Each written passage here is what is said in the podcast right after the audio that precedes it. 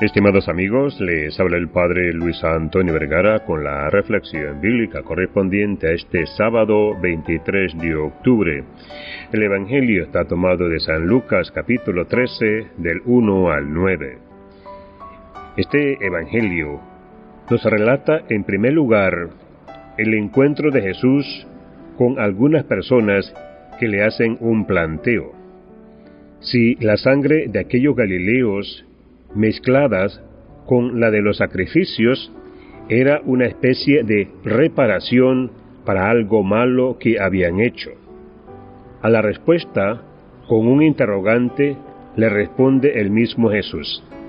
Sin embargo, fuera de Lucas 13.1, no hay información alguna sobre una matanza de Galileos producida en el templo durante el ofrecimiento de sacrificios.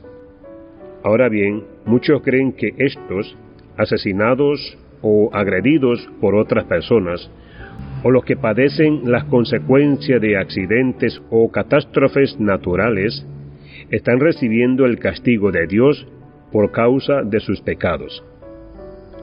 Jesús enseña que ese dolor y esa muerte no es un castigo por los pecados, aunque no deja de advertir que se conviertan, porque correrán peor suerte. Por tanto, mientras es tiempo, que cambien de vida. La otra imagen del Evangelio es la parábola de la higuera sin frutos. Jesús enseña que Dios da tiempo y auxilio para que la persona dé los frutos que Él espera de ella.